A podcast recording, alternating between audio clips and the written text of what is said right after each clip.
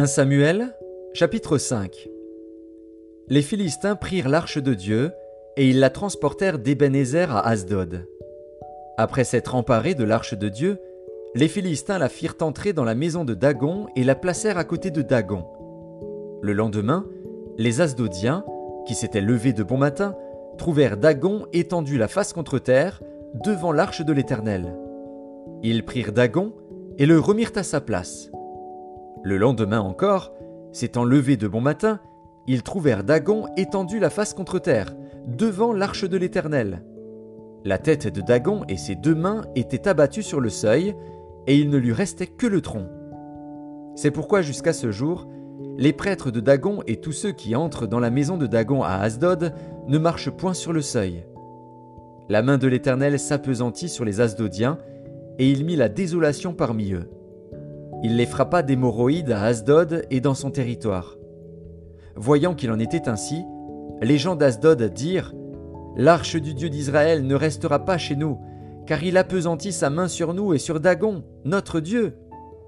Et ils firent chercher et assemblèrent auprès d'eux tous les princes des Philistins, et ils dirent Que ferons-nous de l'arche du Dieu d'Israël? Les princes répondirent Que l'on transporte à Gath l'arche du Dieu d'Israël et l'on y transporta l'arche du Dieu d'Israël. Mais après qu'elle eut été transportée, la main de l'Éternel fut sur la ville, et il y eut une très grande consternation. Il frappa les gens de la ville depuis le petit jusqu'au grand, et ils eurent une éruption d'hémorroïdes. Alors ils envoyèrent l'arche de Dieu à Écron. Lorsque l'arche de Dieu entra dans Écron, les Écroniens poussèrent des cris en disant On a transporté chez nous l'arche du Dieu d'Israël pour nous faire mourir nous et notre peuple. Et ils firent chercher et assemblèrent tous les princes des Philistins, et ils dirent, Renvoyez l'arche du Dieu d'Israël, qu'elle retourne en son lieu, et qu'elle ne nous fasse pas mourir, nous et notre peuple. Car il y avait dans toute la ville une terreur mortelle. La main de Dieu s'y apesantissait fortement. Les gens qui ne mouraient pas étaient frappés d'hémorroïdes, et les cris de la ville montaient jusqu'au ciel.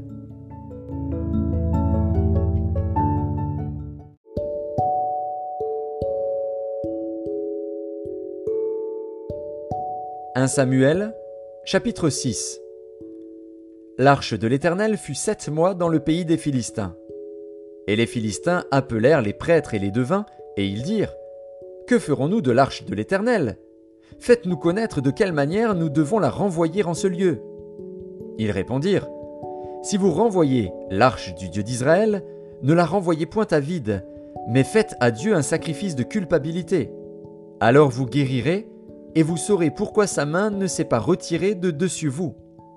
les Philistins dirent Quelle offrande lui ferons-nous?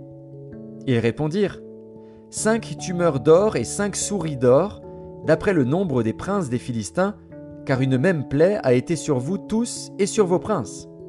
Faites des figures de vos tumeurs et des figures de vos souris qui ravagent le pays, et donnez gloire au Dieu d'Israël. Peut-être cessera-t-il d'appesantir sa main sur vous, sur vos dieux, et sur votre pays. Pourquoi endurciriez-vous votre cœur, comme les Égyptiens et Pharaon ont endurci leur cœur? N'exerça-t-il pas ses châtiments sur eux, et ne laissèrent-ils pas alors partir les enfants d'Israël? Maintenant, faites un char tout neuf, et prenez deux vaches qui allaitent et qui n'aient point porté le joug. Attelez les vaches au char, et ramenez à la maison leurs petits qui sont derrière elles. Vous prendrez l'arche de l'Éternel, et vous la mettrez sur le char, vous placerez à côté d'elle, dans un coffre, les objets d'or que vous donnez à l'Éternel en offrande pour le péché. Puis vous la renverrez, et elle partira. Suivez-la du regard. Si elle monte par le chemin de sa frontière vers Beth-Shemesh, c'est l'Éternel qui nous a fait ce grand mal. Sinon, nous saurons que ce n'est pas sa main qui nous a frappés, mais que cela nous est arrivé par hasard. Ces gens firent ainsi. Ils prirent deux vaches qui allaitaient et les attelèrent au char, et ils enfermèrent les petits dans la maison. Ils mirent sur le char l'arche de l'Éternel, et le coffre avec les souris d'or et les figures de leurs tumeurs. Les vaches prirent directement le chemin de Bethshemesh, elles suivirent toujours la même route en mugissant, et elles ne se détournèrent ni à droite ni à gauche. Les princes des Philistins allèrent derrière elles jusqu'à la frontière de Bethshemesh. Les habitants de Bethshemesh moissonnaient les blés dans la vallée, ils levèrent les yeux, aperçurent l'arche, et se réjouirent en la voyant. Le char arriva dans le champ de Josué de Bethshemesh et s'y arrêta. Il y avait là une grande pierre. On fendit le bois du char, et l'on offrit les vaches en holocauste à l'Éternel. Les Lévites descendirent l'arche de l'Éternel, et le coffre qui était à côté d'elle et qui contenait les objets d'or. Et ils posèrent le tout sur la grande pierre. Les gens de Bethshemesh offrirent en ce jour des holocaustes et des sacrifices à l'Éternel. Les cinq princes des Philistins, après avoir vu cela, retournèrent à Écron le même jour. Voici les tumeurs d'or que les Philistins donnèrent à l'Éternel en offrande pour le péché, une pour Asdod, une pour Gaza, une pour Ascalon, une pour Gath, une pour Écron. Il y avait aussi des souris d'or selon le nombre de toutes les villes des Philistins, appartenant aux cinq chefs, tant des villes fortifiées que des villages sans murailles. C'est ce qu'atteste la grande pierre sur laquelle on déposa l'arche de l'Éternel, et qui est encore aujourd'hui dans le champ de Josué de Bethshemesh. L'Éternel frappa les gens de Bethshemesh lorsqu'ils regardèrent l'arche de l'Éternel. Il frappa cinquante mille soixante-dix hommes parmi le peuple. Et le peuple fut dans la désolation, parce que l'Éternel l'avait frappé d'une grande plaie. Les gens de Bethshemesh dirent Qui peut subsister en présence de l'Éternel, de ce Dieu saint? Et vers qui l'arche doit-elle monter, en s'éloignant de nous? Ils envoyèrent des messagers aux habitants de Kirjat pour leur dire Les Philistins ont ramené l'arche de l'Éternel. Descendez et faites-la monter vers vous.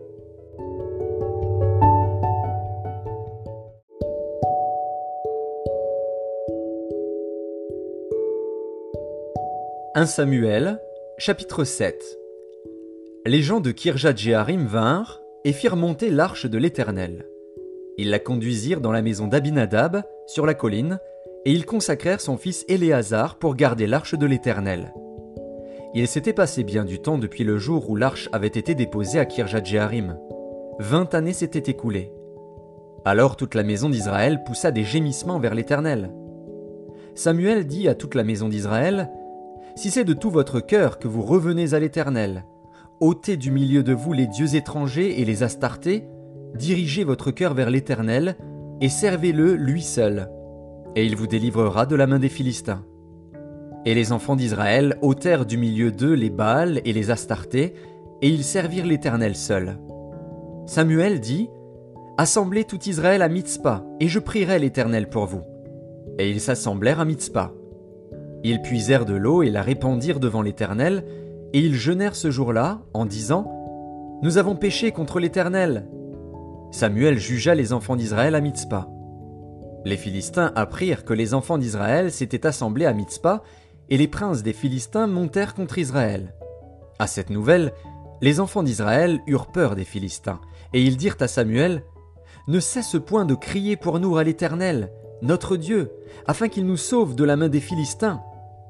Samuel prit un agneau de lait et l'offrit tout entier en holocauste à l'Éternel. Il cria à l'Éternel pour Israël, et l'Éternel l'exauça. Pendant que Samuel offrait l'holocauste, les Philistins s'approchèrent pour attaquer Israël. L'Éternel fit retentir en ce jour son tonnerre sur les Philistins et les mit en déroute. Ils furent battus devant Israël. Les hommes d'Israël sortirent de Mitzpah, poursuivirent les Philistins et les battirent jusqu'au-dessous de Bethkar. Samuel prit une pierre qu'il plaça entre Mitzpah et Shen, et il l'appela du nom d'Ebenezer en disant Jusqu'ici l'Éternel nous a secourus. Ainsi les Philistins furent humiliés, et ils ne vinrent plus sur le territoire d'Israël. La main de l'Éternel fut contre les Philistins pendant toute la vie de Samuel. Les villes que les Philistins avaient prises sur Israël retournèrent à Israël, depuis Écron jusqu'à Gath, avec leur territoire. Israël les arracha de la main des Philistins et il y eut paix entre Israël et les Amoréens. Samuel fut juge en Israël pendant toute sa vie. Il allait chaque année faire le tour de Bethel, de Gilgal et de Mitzpah, et il jugeait Israël dans tous ces lieux. Puis il revenait à Rama, où était sa maison. Et là il jugeait Israël, et il y bâtit un autel à l'Éternel.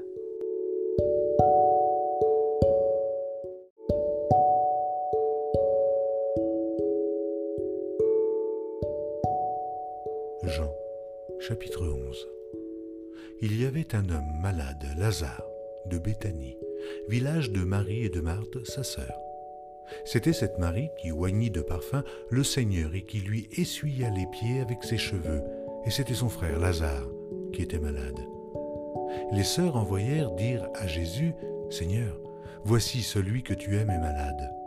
Après avoir entendu cela, Jésus dit, Cette maladie n'est point à la mort, mais elle est pour la gloire de Dieu, afin que le Fils de Dieu soit glorifié par elle. Or Jésus aimait Marthe et sa sœur et Lazare. Lors donc qu'il eut appris que Lazare était malade, il resta deux jours encore dans le lieu où il était, et il dit ensuite aux disciples, Retournons en Judée. Les disciples lui dirent, Rabbi, les Juifs tout récemment cherchaient à te lapider, et tu retournes en Judée. Jésus répondit, N'y a-t-il pas douze heures au jour? Si quelqu'un marche pendant le jour, il ne bronche point, parce qu'il voit la lumière de ce monde, mais si quelqu'un marche pendant la nuit, il bronche, parce que la lumière n'est pas en lui. Après ces paroles, il leur dit, Lazare, notre ami, dort, mais je vais le réveiller. Les disciples lui dirent, Seigneur, s'il dort, il sera guéri. Jésus avait parlé de sa mort, mais ils crurent qu'il parlait de l'assoupissement du sommeil. Alors Jésus leur dit ouvertement, Lazare est mort. Et à cause de vous, afin que vous croyiez, je me réjouis de ce que je n'étais pas là. Mais allons vers lui. Sur quoi Thomas, appelé Didyme, dit aux autres disciples, Allons aussi, afin de mourir avec lui. Jésus, étant arrivé là, trouva que Lazare était déjà depuis quatre jours dans le sépulcre. Et, comme Béthanie était près de Jérusalem, à quinze stades environ, beaucoup de Juifs étaient venus vers Marthe et Marie pour les consoler de la mort de leur frère.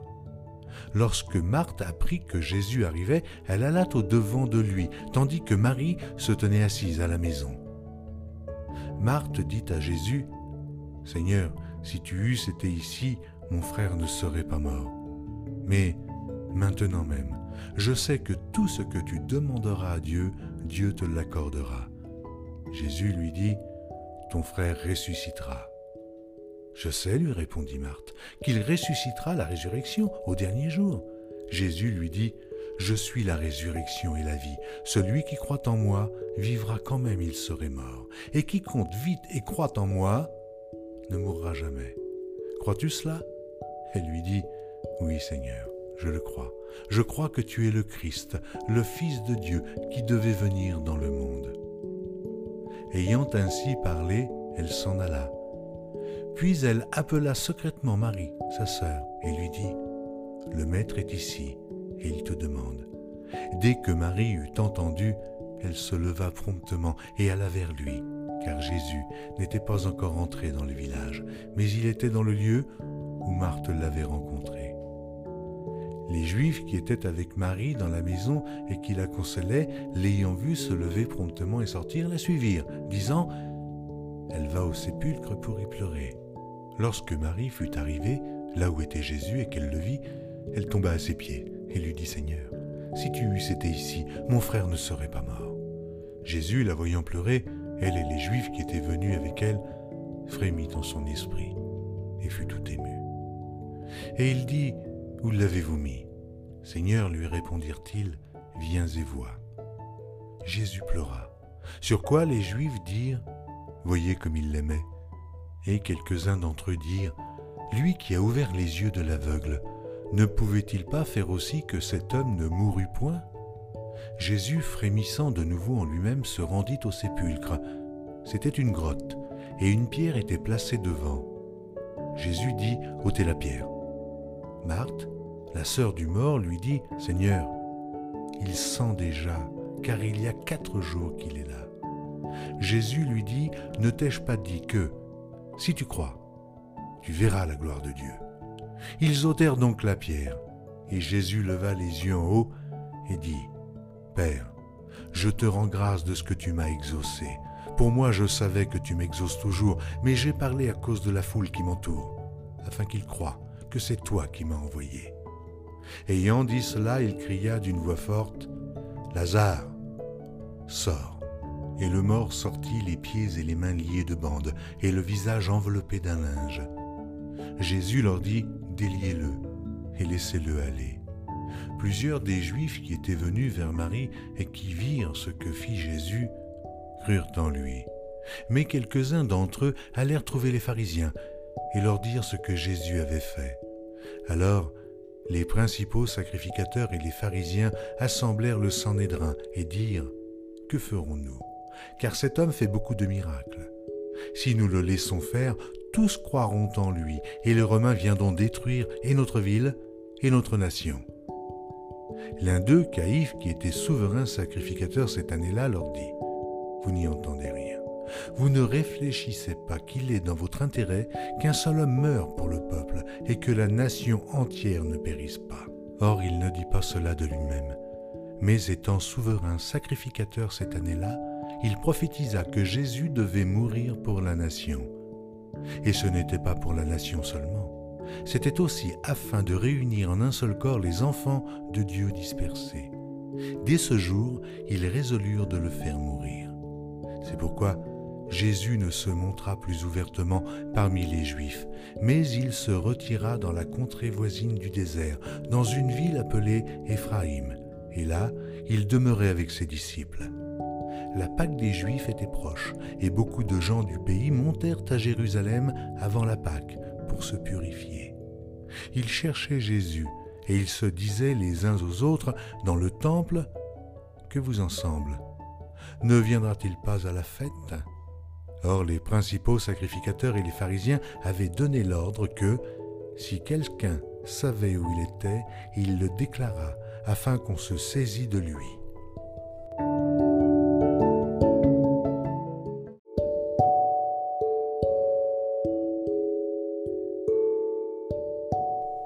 Jean, chapitre 12 Six jours avant la Pâque, Jésus arriva à Béthanie, où était Lazare, qu'il avait ressuscité des morts. Là, on lui fit un souper. Marthe servait, et Lazare était un de ceux qui se trouvaient à table avec lui. Marie, ayant pris une livre d'un parfum de nard pur de grand prix, oignit les pieds de Jésus, et elle lui essuya les pieds avec ses cheveux, et la maison fut remplie de l'odeur du parfum. Un de ses disciples, Judas Iscario, fils de Simon, celui qui devait le livrer, dit Pourquoi n'a-t-on pas vendu ce parfum trois cents deniers pour les donner aux pauvres? Il disait cela non qu'il se mit en peine des pauvres, mais parce qu'il était voleur et que, tenant la bourse, il prenait ce qu'on y mettait. Mais Jésus dit, Laissez-la garder ce parfum pour le jour de ma sépulture. Vous avez toujours les pauvres avec vous, mais vous ne m'avez pas toujours. Une grande multitude de Juifs apprirent que Jésus était à Béthanie, et ils y vinrent, non pas seulement à cause de lui, mais aussi pour voir Lazare, qu'il avait ressuscité des morts les principaux sacrificateurs délibérèrent de faire mourir aussi Lazare, parce que beaucoup de Juifs se retiraient d'eux à cause de lui et croyaient en Jésus. Le lendemain, une foule nombreuse de gens venus à la fête, ayant entendu dire que Jésus se rendait à Jérusalem, prirent des branches de palmier et allèrent au-devant de lui en criant Hosanna Hosanna Béni soit celui qui vient au nom du Seigneur, le roi d'Israël. Jésus trouva un anon et s'assit dessus, selon qu'il est écrit Ne crains point, fille de Sion. Voici, ton roi vient, assis sur le petit d'une ânesse. Ses disciples ne comprirent pas d'abord ces choses, mais lorsque Jésus eut été glorifié, il se souvint qu'elles étaient écrites de lui et qu'il les avait accomplies à son égard. Tous ceux qui étaient avec Jésus quand il appela Lazare du sépulcre et le ressuscita des morts lui rendaient témoignage. Et la foule vint au-devant de lui parce qu'elle avait appris qu'il avait fait ce miracle. Les pharisiens se dirent donc les uns aux autres, Vous voyez que vous ne gagnez rien, voici, le monde est allé auprès de lui. Quelques Grecs du nombre de ceux qui étaient montés pour adorer pendant la fête s'adressèrent à Philippe de Bethsaïda en Galilée et lui dirent avec instance Seigneur, nous voudrions voir Jésus. Philippe alla le dire à André. Puis André et Philippe le dirent à Jésus. Jésus leur répondit.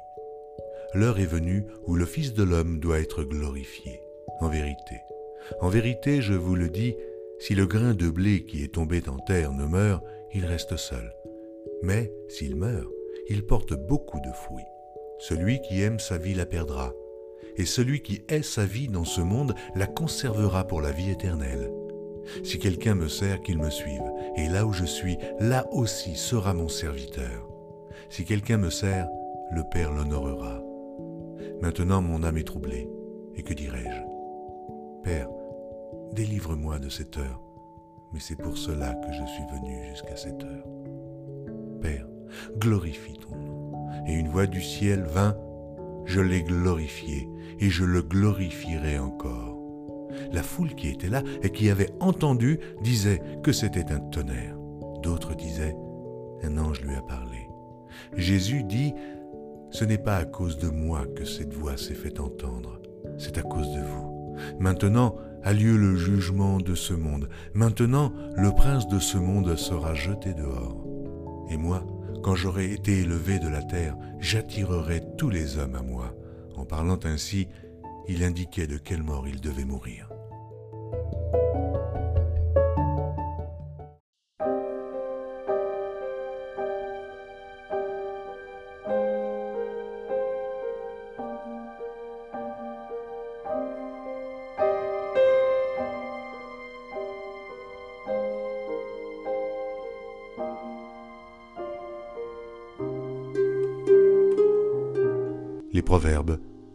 Chapitre 12. Celui qui aime la correction aime la science. Celui qui hait la réprimande est stupide. L'homme de bien obtient la faveur de l'Éternel, mais l'Éternel condamne celui qui est plein de malice. L'homme ne s'affermit pas par la méchanceté, mais la racine des justes ne sera point ébranlée. Une femme vertueuse et la couronne de son mari. Mais celle qui fait honte est comme la carie dans ses eaux. La pensée des justes ne sont qu'équité. Les desseins des méchants ne sont que fraude. Les paroles des méchants sont des embûches pour verser le sang, mais la bouche des hommes droits est une délivrance. Renversés, les méchants ne sont plus, et la maison des justes reste debout. Un homme est estimé en raison de son intelligence, et celui qui a le cœur pervers est l'objet du mépris. Mieux vaut être d'une condition humble et avoir un serviteur que de faire le glorieux et de manquer de pain.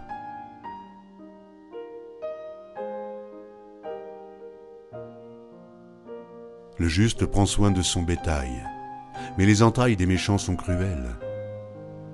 Celui qui cultive son champ est rassasié de pain, mais celui qui poursuit des choses vaines est dépourvu de sens. Le méchant convoite ce que prennent les méchants, mais la racine des justes donne du fruit. Il y a dans le péché des lèvres un piège pernicieux, mais le juste se tire de la détresse. Par le fruit de la bouche on est rassasié de bien, et chacun reçoit selon l'œuvre de ses mains. La voix de l'insensé est droite à ses yeux, mais celui qui écoute les conseils est sage. L'insensé laisse voir un instant sa colère, mais celui qui cache un outrage est un homme prudent. Celui qui dit la vérité proclame la justice, et le faux témoin la tromperie. Tel qui parle légèrement blesse comme un glaive, mais la langue des sages apporte la guérison. La lèvre véridique est affermie pour toujours, mais la langue fausse ne subsiste qu'un instant.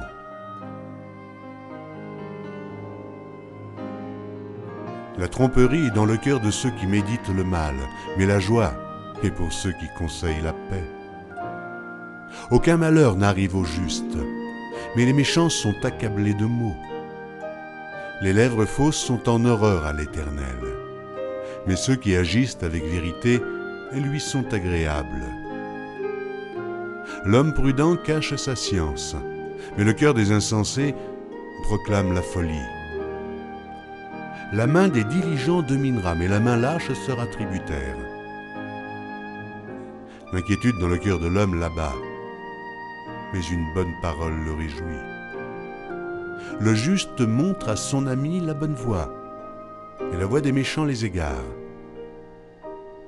Le paresseux ne rôtit pas son gibier, mais le précieux trésor d'un homme, c'est l'activité. La vie est dans le sentier de la justice, la mort n'est pas dans le chemin qu'elle trace.